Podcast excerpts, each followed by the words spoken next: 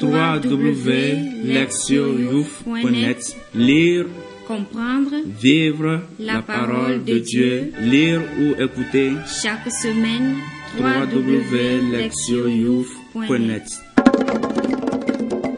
28e dimanche du temps ordinaire, année B. Priez. Somme 89, versets 12 à 17. Apprenons la vraie mesure de nos jours, que nos cœurs pénètrent la sagesse. Reviens, Seigneur, pourquoi tarder? Ravise-toi par égard pour tes serviteurs. Rassasie-nous de ton amour au matin, que nous passions nos jours dans la joie et les chants. Rends-nous en joie tes jours de châtiment et les années où nous connaissions le malheur. Fais connaître ton œuvre à tes serviteurs et ta splendeur à leurs fils. Que vienne sur nous la douceur du Seigneur notre Dieu, consolide pour nous l'ouvrage de nos mains, oui, consolide l'ouvrage de nos mains. Lire la parole. Première lecture tirée du livre de la sagesse. Chapitre 7, versets 7 à 11. J'ai prié et le discernement m'a été donné. J'ai supplié et l'esprit de la sagesse est venu en moi. Je l'ai préféré au trône et au sceptre. À côté d'elle, j'ai tenu pour rien la richesse. Je ne l'ai pas comparée à la pierre la plus précieuse. Tout l'or du monde auprès d'elle n'est qu'un peu de sable et en face d'elle, l'argent sera regardé comme la boue. Plus que la santé et la beauté, je l'ai aimée. Je l'ai choisie de préférence à la lumière parce que sa clarté ne s'éteint pas. Tous les biens me sont venus avec elle et par ses mains une richesse incalculable. Deuxième lecture. Lecture de la lettre aux Hébreux. Chapitre 4 du douzième verset au treizième. Frères, elle est vivante la parole de Dieu, énergique et plus coupante qu'une épée à deux tranchants. Elle va jusqu'au point de partage de l'âme et de l'esprit, des jointures et des moelles. Elle juge des intentions et des pensées du cœur. Pas une créature n'échappe à ses yeux, tout est nu devant elle, soumis à son regard. Nous aurons à lui rendre des comptes. Évangile de Jésus-Christ selon Saint Marc, chapitre 10, du verset 17 à 30. En ce temps-là, Jésus se mettait en route quand un homme accourut et tomba à ses genoux lui demanda, Bon maître, que dois-je faire pour avoir la vie éternelle en héritage? Jésus lui dit, Pourquoi dire que je suis bon? Personne n'est bon sinon Dieu seul. Tu connais les commandements. Ne commets pas de meurtre. Ne commets pas d'adultère. Ne commets pas de vol. Ne porte pas de faux témoignages. Ne fais de tort à personne. Honore ton père et ta mère. L'homme répondit, Mais tout cela je l'ai observé depuis ma jeunesse. Jésus posa son regard sur lui et il l'aima. Il lui dit, Une seule chose te manque. Va, vends ce que tu as et donne-le aux pauvres. Alors tu auras un trésor au ciel puis viens sur moi. Mais lui, à ces mots, devint sombre et s'en alla tout triste, car il avait de grands biens. Alors Jésus regarda autour de lui et dit à ses disciples, Comme il sera difficile à ceux qui possèdent les richesses, à ceux qui possèdent des richesses d'entrer dans le royaume de Dieu, les disciples étaient stupéfaits de ces paroles. Jésus reprenant la parole leur dit, Mes enfants, comme il est difficile d'entrer dans le royaume de Dieu, il est plus facile à un chameau de passer par le trou d'une aiguille qu'à un riche d'entrer dans le royaume de Dieu. De plus en plus déconcertés, les disciples se demandaient entre eux, Mais alors, qui peut être sauvé? Jésus les regarde et dit, Pour les hommes, c'est impossible, mais pas pour Dieu, car tout est possible à Dieu.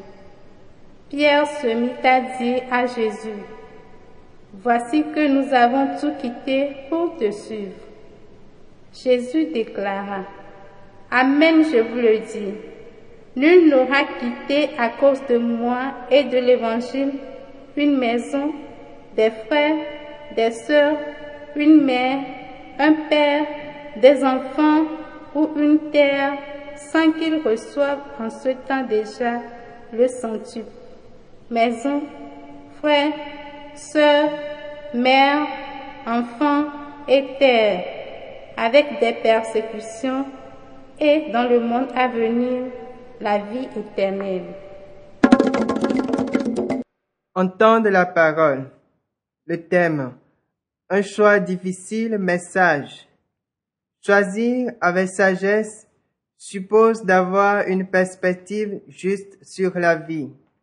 La liturgie de ce jour propose aux croyants et aux croyantes cette perspective en sorte qu'ils puissent poser des choix qui déterminent leur destinée éternelle. Dans la première lecture, le roi Salomon s'adresse à ses collègues monarques et gouverneurs des royaumes de la terre. Il leur fait prendre conscience qu'ils ont besoin de la sagesse venant de Dieu pour gouverner avec intégrité, doigté et justice et pour être vraiment de grands dirigeants. Salomon est un homme ordinaire. Il a vécu dans le sein de sa mère jusqu'au dixième mois, est né et a respiré l'air commun.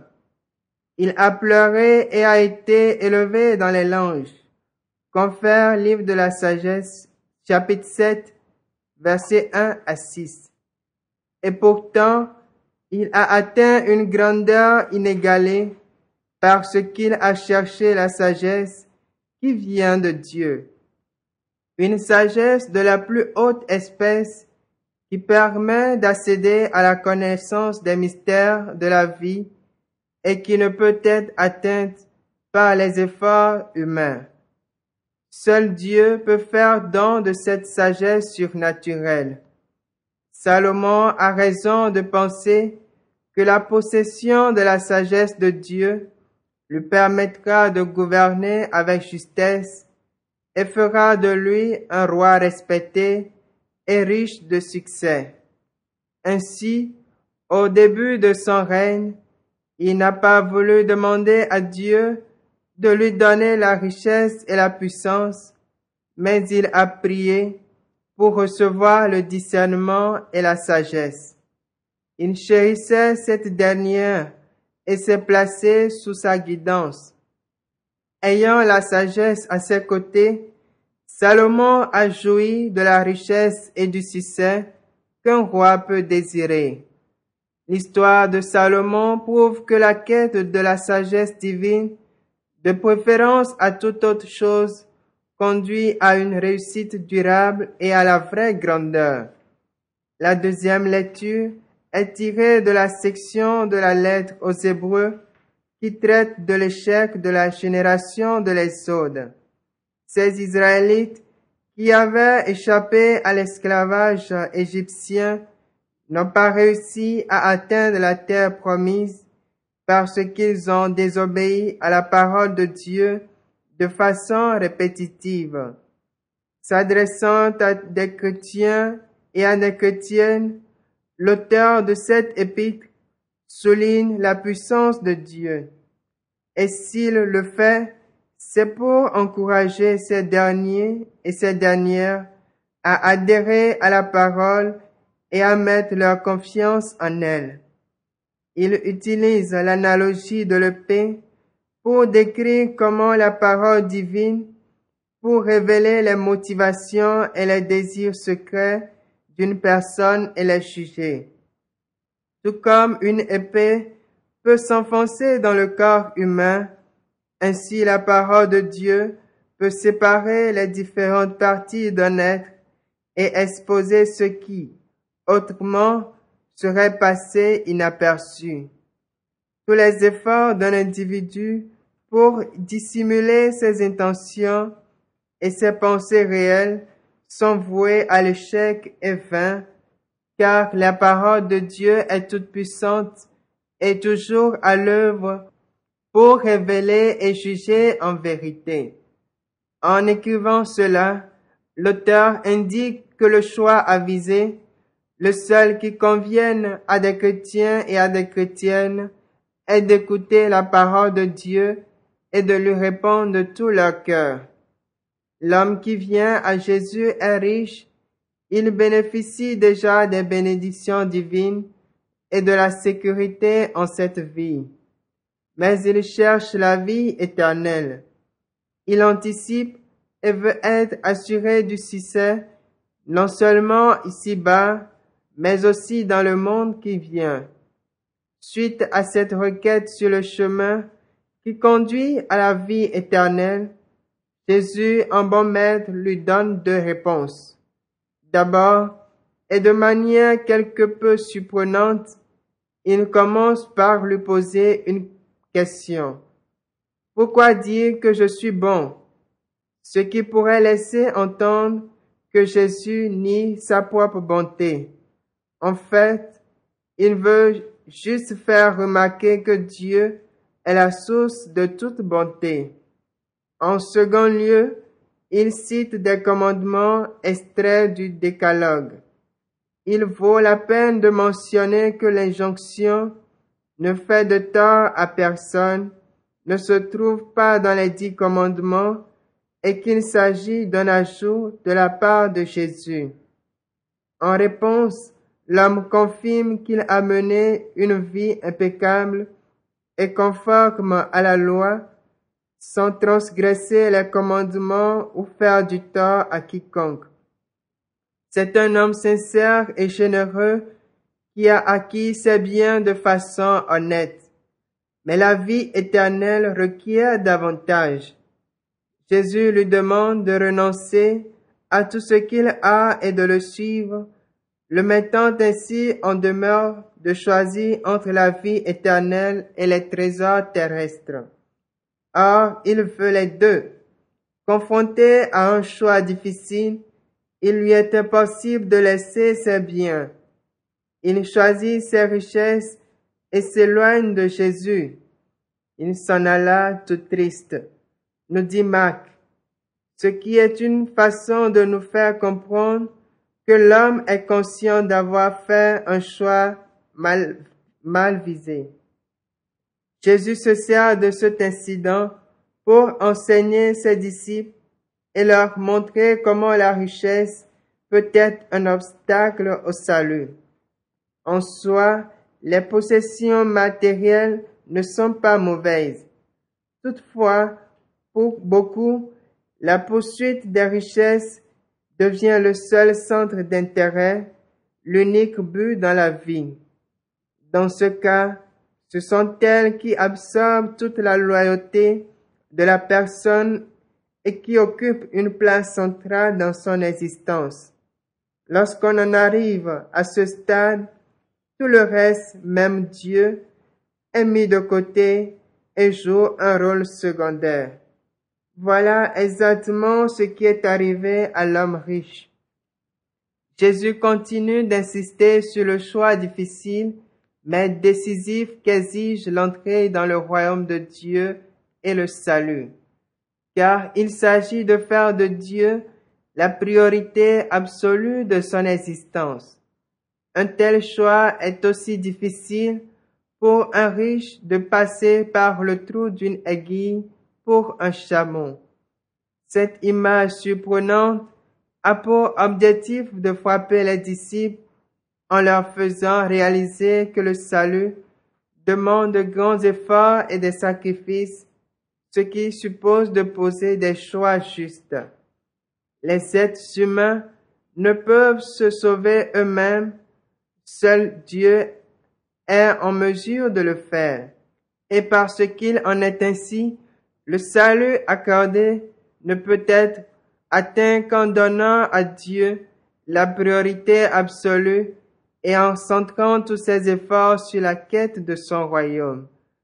Toutes les autres choses, et tout particulièrement les richesses, deviennent un danger si elles obscurcissent ce but. Pierre rappelle à Jésus qu'à la différence de l'homme riche, lui et les autres disciples ont tout laissé pour le suivre.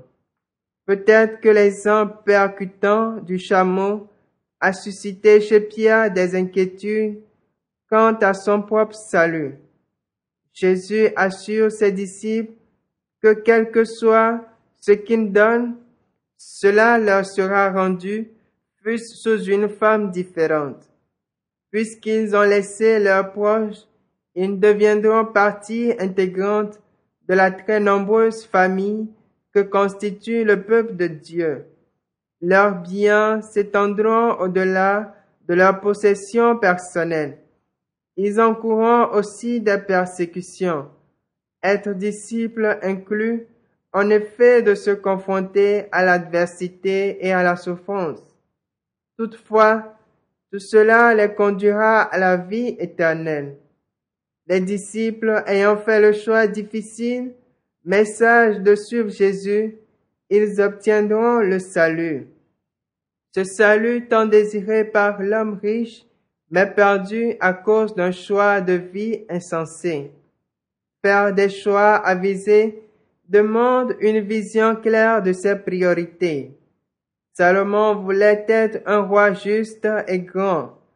Voilà pourquoi il a préféré la sagesse divine à la richesse et à la puissance, sachant que seul Dieu pouvait le conduire sur le droit chemin.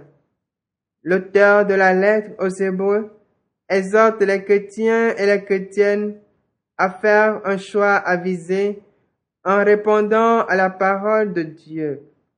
Seule cette dernière peut façonner leur vie de telle sorte qu'ils soient certains et certaines que Dieu les jugera favorablement dans le futur. L'homme riche de l'Évangile a fait le mauvais choix en préférant ses richesses à Jésus. Les sécurités matérielles sur lesquelles il s'appuie, le lien à cette terre et lui barre le chemin de la vie éternelle d'une façon similaire au trou de l'aiguille qui empêche le chameau de s'y faufiler. Se centrer sur Dieu et le royaume peut assurer le salut et ouvrir à la vie éternelle. La sagesse, la parole divine et la polarisation sur Dieu doivent donc déterminer les choix des croyants et des croyantes soucieux d'accéder à la vie éternelle qui suivra leur mort inévitable. C'est exactement ce que le psalmiste reconnaît quand il prie le Seigneur en ces termes. Apprenons la vraie mesure de nos jours, que nos cœurs pénètrent la sagesse. Écoutez la parole de Dieu. La vie nous offre toute une gamme d'options possibles. Bon nombre de nos aînés se rappellent le bon vieux temps où les choix étaient plutôt limités. Dans les sociétés traditionnelles, la vie d'une personne était largement déterminée par les circonstances dans lesquelles elle était née. De fait, si un enfant naissait dans une famille d'agriculteurs, il savait qu'il travaillerait la terre. Si quelqu'un était né sur les bords du lac, il y avait de fortes chances qu'il devienne pêcheur. Les filles pouvaient être sûres qu'elles seraient épouses et mères et les garçons mari et père. La société moderne a changé ces données. La plupart des gens, surtout les jeunes, ont la possibilité de choix multiples devant eux. L'éducation est un monde de vie citadin offre de nombreuses opportunités pour choisir un métier, embrasser une carrière, adopter tel ou tel style de vie. On peut également choisir de croire en Dieu ou d'être athée ou encore agnostique indifférent. Ce contexte donne à la question du bon choix des enjeux beaucoup plus importants que par le passé. Les lectures de ce dimanche suggèrent qu'il y a deux questions particulièrement importantes à se poser lorsqu'on est confronté à des choix significatifs. Comme Salomon, il nous faut d'abord nous demander qui nous voulons être dans la vie, ce qui dépasse le seul choix d'une carrière ou d'un métier. De fait, cette démarche nous renvoie plutôt à la question de la personne que nous voulons devenir aux yeux des autres. Salomon ne désirait pas être considéré comme un roi riche et puissant. Il voulait être un dirigeant juste et bon. Ce qui le préoccupait dans la décision à prendre était de se donner les moyens d'avoir un impact sur les autres et non de dominer ces sujets.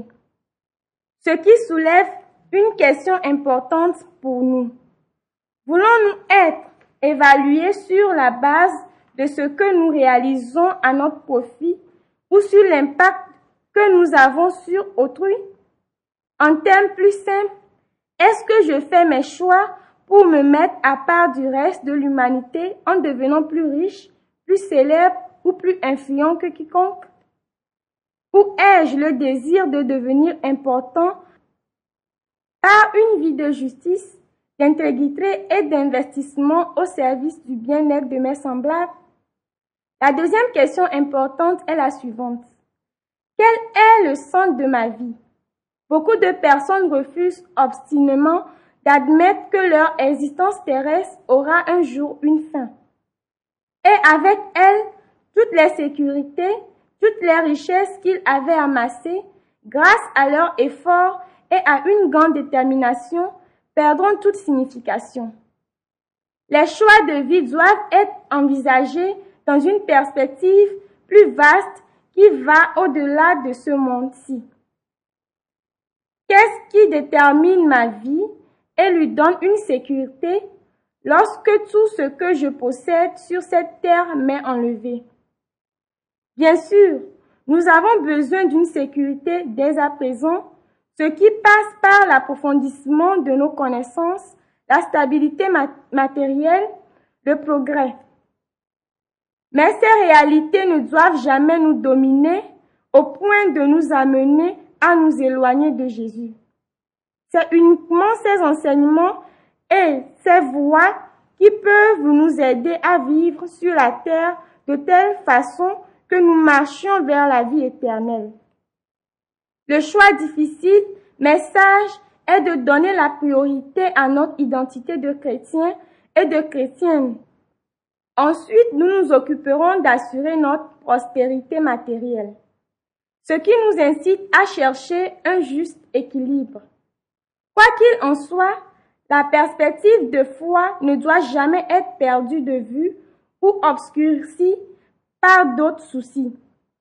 Les lectures de ce jour nous invitent à ne rien laisser devenir le trou de l'aiguille. Notre vie est un magnifique don de Dieu, un don qui ne doit pas être gâché par les choses ou les quêtes qui, au final, ne mène à rien. C'est en choisissant soigneusement quelle personne nous voulons être et où nous voulons être sur le long terme que nous éviterons de nous transformer en chameaux qui tentent de réaliser l'impossible. Proverbe. La richesse qui rend esclave son propriétaire n'est pas une richesse. Proverbe africain. Agir, s'examiner. Quand pour la dernière fois ai-je pu apposer un choix important dans ma vie? Quelles motivations m'ont guidé dans ce choix? Quel rôle jouent les préoccupations matérielles dans mon existence? Suis-je guidé par le seul besoin de devenir de plus en plus riche? Répondre à Dieu. Je réfléchirai sur les valeurs qui me rapprochent de Dieu et me font cro- croître en humanité. Pour cela, je me tournerai vers sa parole et je chercherai en elle un guide. Répondre à notre monde. Cette semaine, lorsque je serai appelé à poser des choix, même relativement simples, je prendrai le temps de réfléchir aux motivations et aux préoccupations qui déterminent l'option que je vais prendre. Lors de notre rencontre, nous inviterons quelqu'un qui soit capable de nous aider à mieux comprendre les principes qui permettent d'accéder à une vie riche de succès telle que l'Évangile la propose. Priez. Seigneur Dieu, comme l'homme riche du récit évangélique, je viens à toi pour te demander de m'éclairer sur la manière de vivre qui me permettra d'être uni à toi dans l'éternité. Je te prie d'envoyer le Saint-Esprit pour qu'il me guide et me fortifie et qu'il me rende capable de poser les choix justes quand ils se présentent, même s'ils sont difficiles. Des choix qui me rapprocheront de toi et feront de moi ton serviteur en ce monde. Accorde-le par Jésus-Christ mon Seigneur. Amen. www.lectioyouf.net Lire, Comprendre vivre La la parole de Dieu, lire ou écouter chaque semaine www.lectioyouf.net